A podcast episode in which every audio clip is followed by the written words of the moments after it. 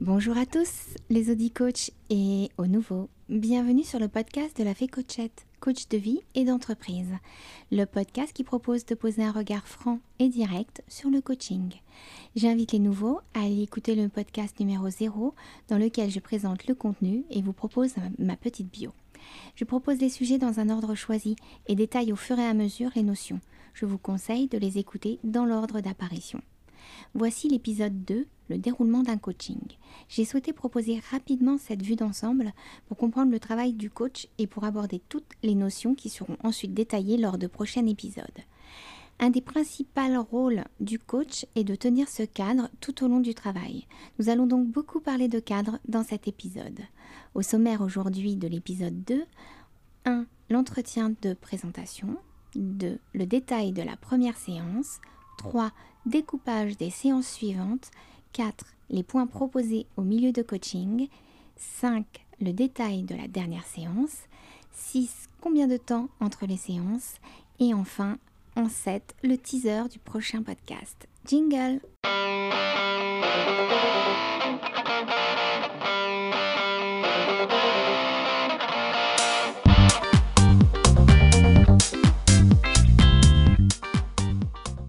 Première partie, l'entretien de présentation.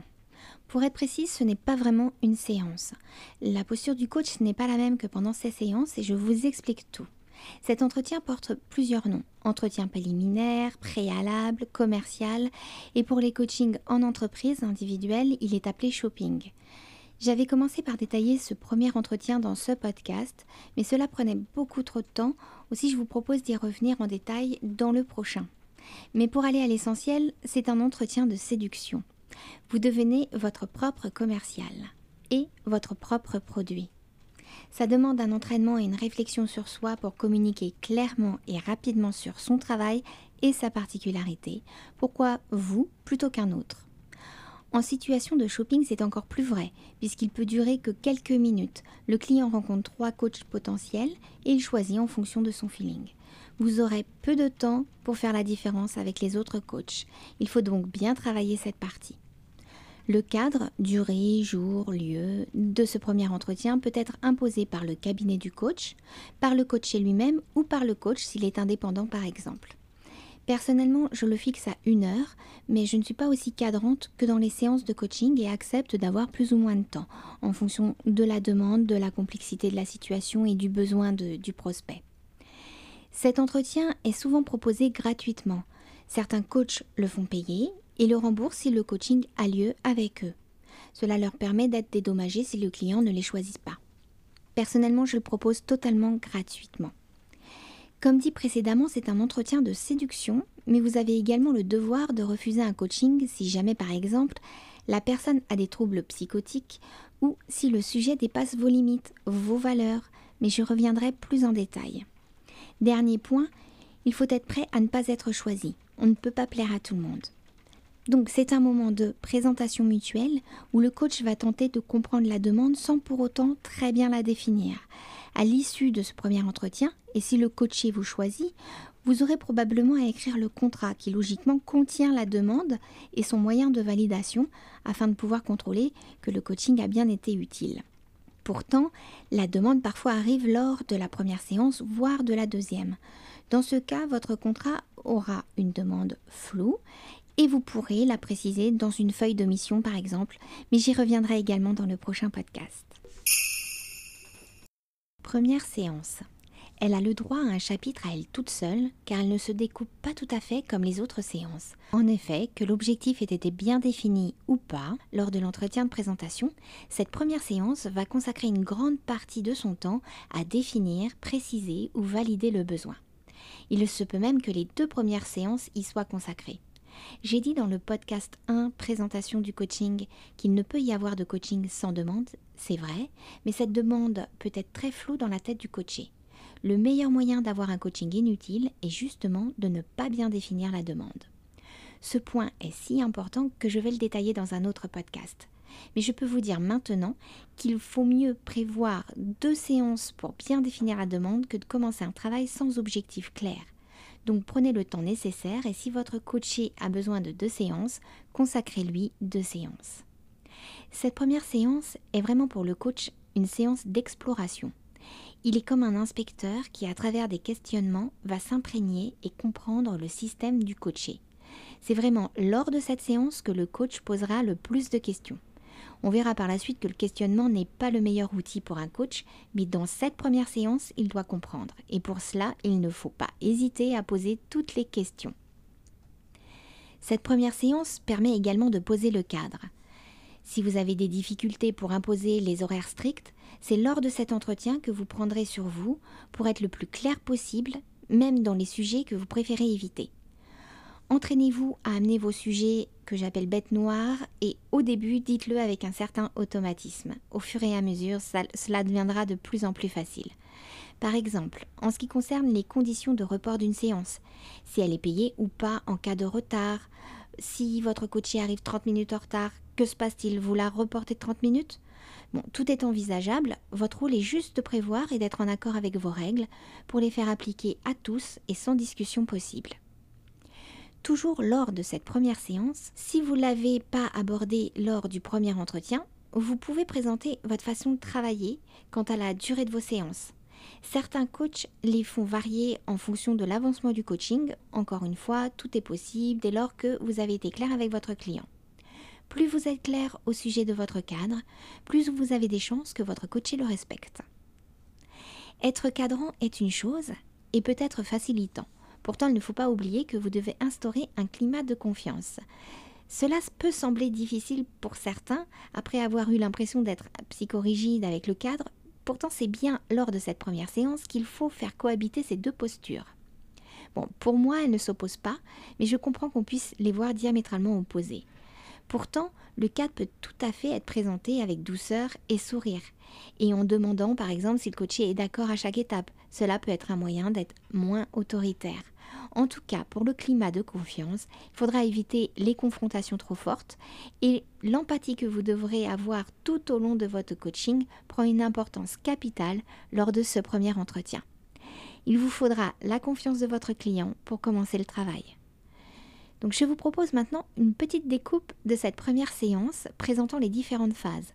Évidemment, il ne faudra pas les suivre hein, de façon littérale, puisque c'est le coaché qui fait la séance, mais disons que c'est un canevas qui va vous permettre de recueillir toutes les informations dont vous pourriez avoir besoin. Ce découpage est à titre d'exemple. Vous pourriez avoir le vôtre hein, selon votre formation, votre pratique, votre feeling ressenti. Déjà, euh, ça je pense qu'on est tous d'accord, ça va commencer par ce que j'appelle l'ouverture. Donc déjà l'accueil, les présentations, le bonjour, comment allez-vous? On va poser les bases de la relation. On va pouvoir poser la première question qui ouvre le, coaching, par exemple, qu'est-ce qui vous amène? Toutes les informations que vous pouvez recueillir lors euh, de cette phase d'ouverture est très intéressante. La façon dont votre coaché vous dit bonjour, vous serre la main, prend l'espace, s'assoit sont des informations que vous pourrez utiliser dans votre coaching. S'il est comme ça avec vous, il est fort à parier qu'il le soit avec les autres également. Et vous pourrez faire des liens entre ce qu'il dit, ce qu'il ressent et ce que vous, vous avez ressenti également. Ensuite, nous pouvons ouvrir vers une phase de ciblage et d'énoncé. Alors, sur le ciblage, on va vraiment travailler sur sa situation actuelle, donc c'est plutôt l'énoncé. Donc vraiment euh, sa situation actuelle, que se passe-t-il, euh, depuis combien de temps, quel est votre contexte, qu'avez-vous déjà fait pour essayer alors de résoudre cette situation, qu'est-ce qui a marché, euh, voilà, donc là vraiment c'est toutes les questions d'énoncé. Donc vous voyez, vous allez poser quand même pas mal de questions. Si vous avez le ciblage dans, dans cette phase, pour comprendre la situation désirée. Donc en fait, c'est une phase qui reprend son, sa situation actuelle et qui va vers la situation qu'il désire. Donc les questions, ça va être euh, qu'est-ce que vous attendez de ce coaching? Euh, À la fin de nos séances, ce sera pour vous, ce sera comment pour vous? Ou comment saurez-vous que vous aurez atteint vos objectifs? Euh, Que se passera-t-il si vous n'atteignez pas ces objectifs? Ensuite, nous pouvons passer dans les phases d'approfondissement alors la phase d'approfondissement, c'est là vraiment où vous allez rentrer dans votre travail de coach. Il est fort probable que dans la première séance, vous n'ayez même pas atteint cette phase, mais euh, ça peut arriver, donc je vous en parle. Euh, l'approfondissement, ça va être vraiment de surligner les sentiments, de mettre en avant les ressentis, les sensations, de faire un élargissement, de voir s'il peut avoir des voir s'il est entouré. donc par exemple, on pourrait poser vraiment là des questions, mais beaucoup moins dans la phase d'approfondissement. C'est vraiment le travail de coach qui se met en place et évidemment, je, ferai un, un podcast spécialement sur cette phase. Une suite, vous avez euh, deux phases que personnellement je ne, fais pas forcément au premier entretien, mais que je vous présente parce que certains coachs le font. Et puis avec certains coachés c'est possible aussi, donc je vous les présente dès maintenant. Il y a la phase d'option, c'est pour identifier les stratégies, les actions possibles. Donc euh, les questions, ça va être euh, quelles sont les options qui se présentent à vous, que pouvez-vous faire dans les semaines qui viennent pour commencer à avancer, quel soutien pouvez-vous obtenir? Euh, si vous étiez votre patron, que feriez-vous? Si vous n'aviez pas telle ou telle contrainte, que feriez-vous? Vous pouvez très bien utiliser le système de la baguette magique, qu'en feriez-vous Etc. Et ensuite, nous avons la phase conclusion. Euh, pareil, je ne la fais pas forcément au premier, à la première séance, si ce n'est euh, le feedback du client sur la séance. Ça, quoi qu'il arrive, je le fais toujours. Comment vous vous sentez maintenant? Comme j'ai posé la question au départ souvent comment il se sent, je vois les évolutions et l'effet que le coaching a eu sur mon client. Mais dans cette phase, vous pouvez également euh, mettre un plan d'action, des exercices d'intersection que le coaché euh, aura proposé ou que vous auriez proposé également. Donc euh, la phase de conclusion est très importante parce qu'elle va vous permettre aussi d'évaluer un peu euh, votre coaching. Si par exemple vous ne lui avez pas laissé suffisamment de phase d'écoute, notamment dans la phase d'approfondissement, lorsque vous lui demandez comment il se sent, euh, ce qu'il en retient de, cette, de ce coaching, s'il revient sur un point et qu'il redéveloppe un point, c'est probablement parce que vous n'avez pas laissé suffisamment d'espace. Donc ça va vous donner un indicateur, mais il y a plein d'autres indicateurs possibles au niveau de la phase de conclusion. Les séances suivantes. J'appelle séance suivante à partir du moment que votre objectif est bien défini. Donc ça peut être la troisième séance, ça peut être la deuxième séance. Euh, en tout cas, elle se déroule toujours de la même façon en ce qui concerne son cadre. Le coach est garant du cadre, mais laisse le coaché évoluer librement à l'intérieur. Donc vous allez reconnaître les phases de la première séance, mais c'est surtout le temps qu'on y consacre qui change énormément. Donc l'ouverture, toujours pareil. Hein. Euh, comment allez-vous? Que s'est-il passé depuis la dernière séance? Euh, Faire le point sur aussi peut-être le travail d'intercession. Euh, on peut rappeler le cadre, toujours, l'heure de fin de la séance par exemple. Et on peut rappeler l'objectif et demander si le coaché souhaite travailler sur un point particulier sur la séance. Donc faire un objectif secondaire pour une séance donnée. Euh, l'ouverture est une phase où le tout est possible arrive. C'est assez compliqué pour euh, le coach, le coach de maîtriser cette phase, puisqu'à la question comment allez-vous? ou à la question que s'est-il passé, le coaché peut partir dans un live tout seul et euh, vous décharger toute l'émotion qu'il aura accumulée dans la journée, voire dans la semaine ou plus, ça dépend de sa situation. Donc c'est compliqué parce que vous, ne devez pas perdre euh, de vue l'objectif et votre coaché non plus d'ailleurs.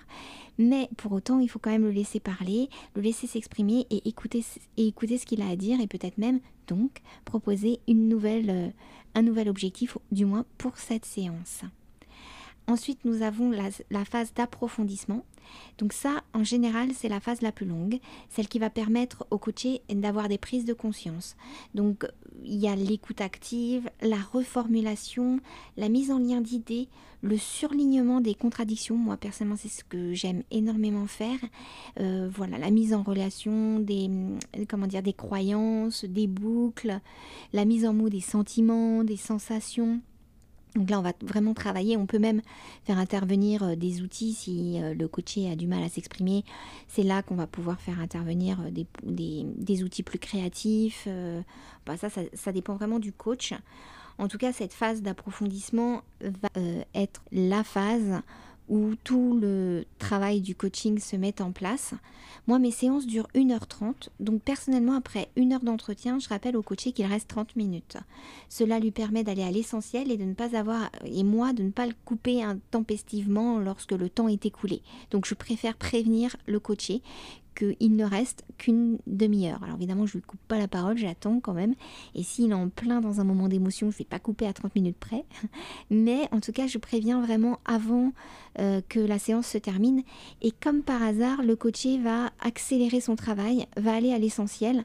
Donc je, trouve réellement que c'est très intéressant de, de, proposer ça euh, systématiquement à toutes les séances. Le client le sait et il n'est plus surpris et il est habitué et en plus il voit que je maîtrise bien la séance, que ce n'est pas une simple discussion. Ensuite vient les, les phases d'option. Donc là, autant dans la première séance, euh, c'est optionnel, autant dans les autres séances, euh, non. Il faut vraiment euh, passer par ce phase-là. Donc dans ces séances, on aborde toutes les options possibles et on lui demande quel travail, effort, petit pas il pourrait faire pour se diriger lentement vers son objectif. Euh, la conclusion, hein, donc toujours finir sur son retour sur sa séance, sur comment il l'a vécu, comment il se sent finalement, ce qu'il en retient. Donc toujours, elle est pleine de surprises car elle permet au coach de voir euh, si, euh, même si vous, avez, bien fait votre travail. Donc c'est pareil, hein, c'est toujours pareil. Donc même si vous avez bien préparé votre séance et bien travaillé sur son avancement, attendez-vous à ce que les séances partent là où vous n'aviez pas prévu. Hein, vous aviez prévu de faire le point sur son travail d'interséance. Il devait par exemple noter ce qu'il mangeait de façon incontrôlée alors qu'il souhaite réguler son poids. Mais dès l'ouverture, votre client vient chargé d'émotions et souhaite vous parler d'une difficulté avec ses enfants. Donc plusieurs possibilités de réaction de votre part. Déjà, lui offrir un espace d'écoute. Il a besoin de s'exprimer, il faut laisser cet espace pour qu'il puisse aller vers son objectif. Mais si c'est habituel et vous embarque toujours dans des flots de paroles qui vous semblent très éloignés de son objectif, alors n'hésitez pas à le reconnecter avec son objectif. Doucement, vous pourriez lui demander de façon très sincère quel est le lien avec son objectif? Il pourrait vous surprendre en vous disant bah, c'est justement là que je mange. Ou bien il pourrait prendre conscience qu'il paye ses séances pour un objectif et qu'il s'en éloigne systématiquement. Donc vous pourriez travailler avec lui sur ce système de défense, de blocage. Enfin, si ce comportement n'est pas accoutumé de votre client, vous pourriez décider de consacrer cette séance à cette demande en lui demandant si cela l'intéresse. En tout cas, je tente de vous montrer à quel point une séance de coaching est une ouverture vers le tout est possible et que, le coach, en encadrant, doit laisser son coaché libre. La dernière séance. Alors c'est la séance émotion. Ça fait plusieurs mois que vous vivez pratiquement euh, en intimité, dans une relation intime. Vous savez tout de lui pratiquement et c'est la dernière séance. Alors elle est très intéressante.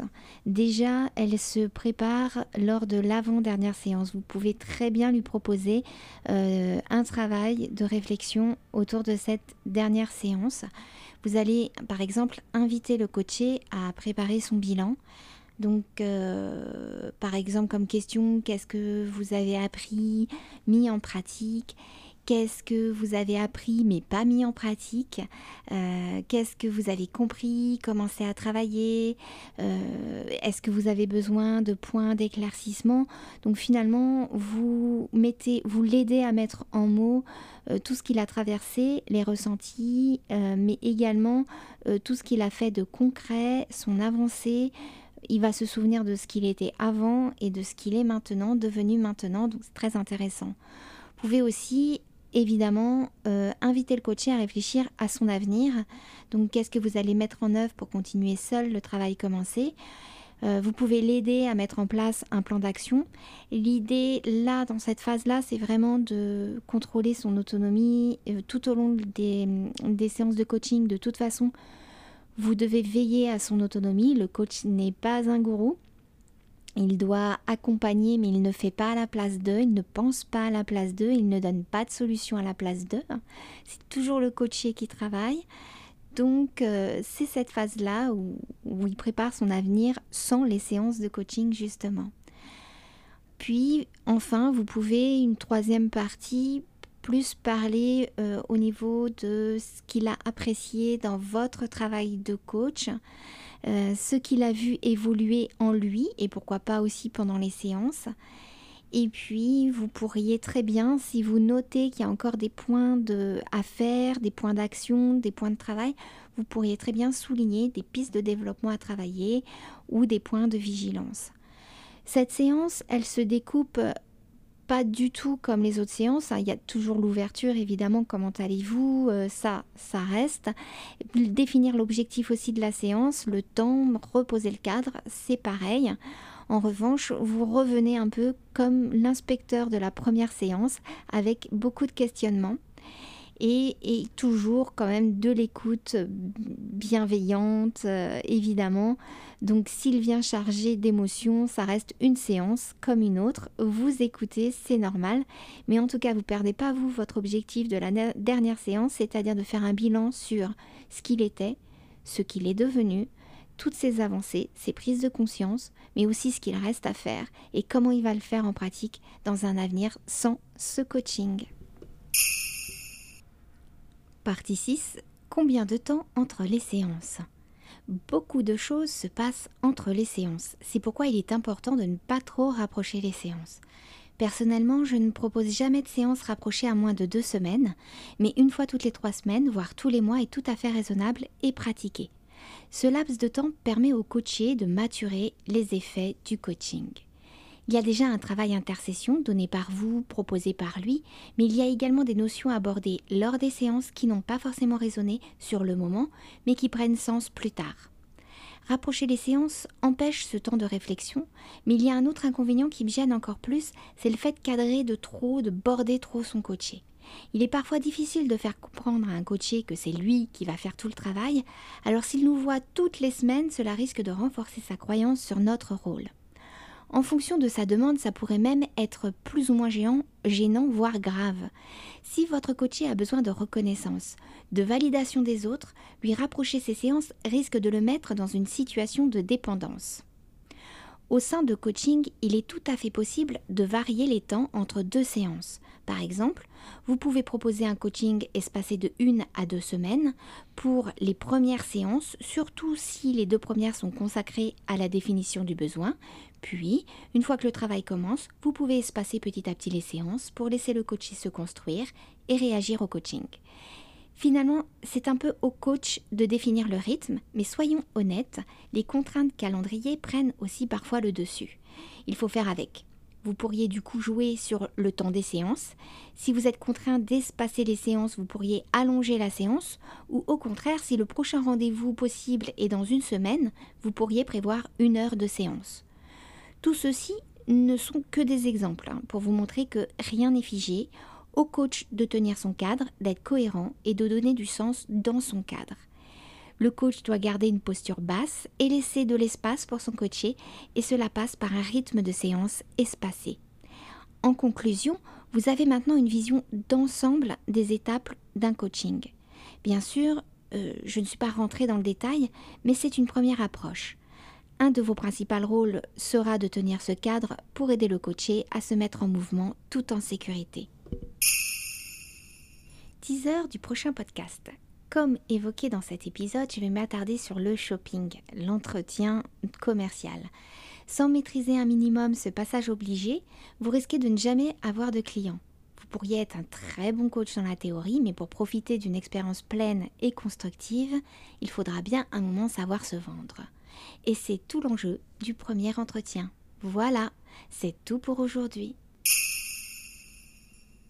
N'hésitez pas à m'écrire si un des points vous semble nébuleux ou si j'ai oublié d'aborder une idée maîtresse. Ce podcast peut se construire ensemble. J'espère sincèrement avoir été clair et vous avoir apporté quelques réponses. Mes podcasts sont disponibles en plus des plateformes Apple et Android directement sur mon site internet www.lafecochette.fr et si vous souhaitez être tenu informé des sorties des nouveaux podcasts, vous pouvez me laisser votre email dans la rubrique podcast. À partir du podcast 3, je proposerai une vidéo YouTube pour compléter chaque épisode en offrant un point de vue différent ou plus personnel sur le sujet. Je vous souhaite une excellente vie. Bis à vous